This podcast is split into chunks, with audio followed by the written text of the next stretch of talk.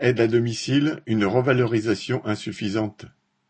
Le premier avril, Brigitte Bourguignon, ministre déléguée à l'autonomie, annonçait une revalorisation historique entre guillemets des salaires du secteur de l'aide à domicile, une hausse de 13 à 15% à compter du 1er octobre 2021.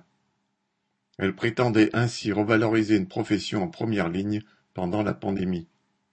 Cependant, cette hausse de salaire ne concerne que les aides à domicile du secteur associatif, soit près de 200 000 personnes, et non les salariés du privé. 17% de ceux-ci ne parviennent même pas à toucher le SMIC à cause du temps partiel imposé et d'une exploitation éhontée. Ainsi, le temps passé dans la voiture pour aller d'un domicile à l'autre n'est pas pris en compte dans le temps de travail, alors que nombre d'aides à domicile passent des heures au volant.